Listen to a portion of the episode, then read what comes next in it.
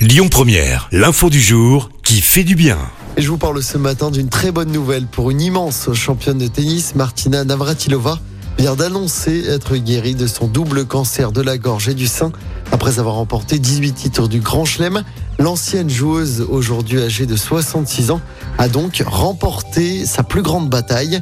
Elle avait annoncé en janvier dernier avoir été diagnostiquée d'un cancer de la gorge et du sein de stade 1. Et après plusieurs mois de chimiothérapie, la Tchèque naturalisée américaine a partagé sa joie d'être guérie.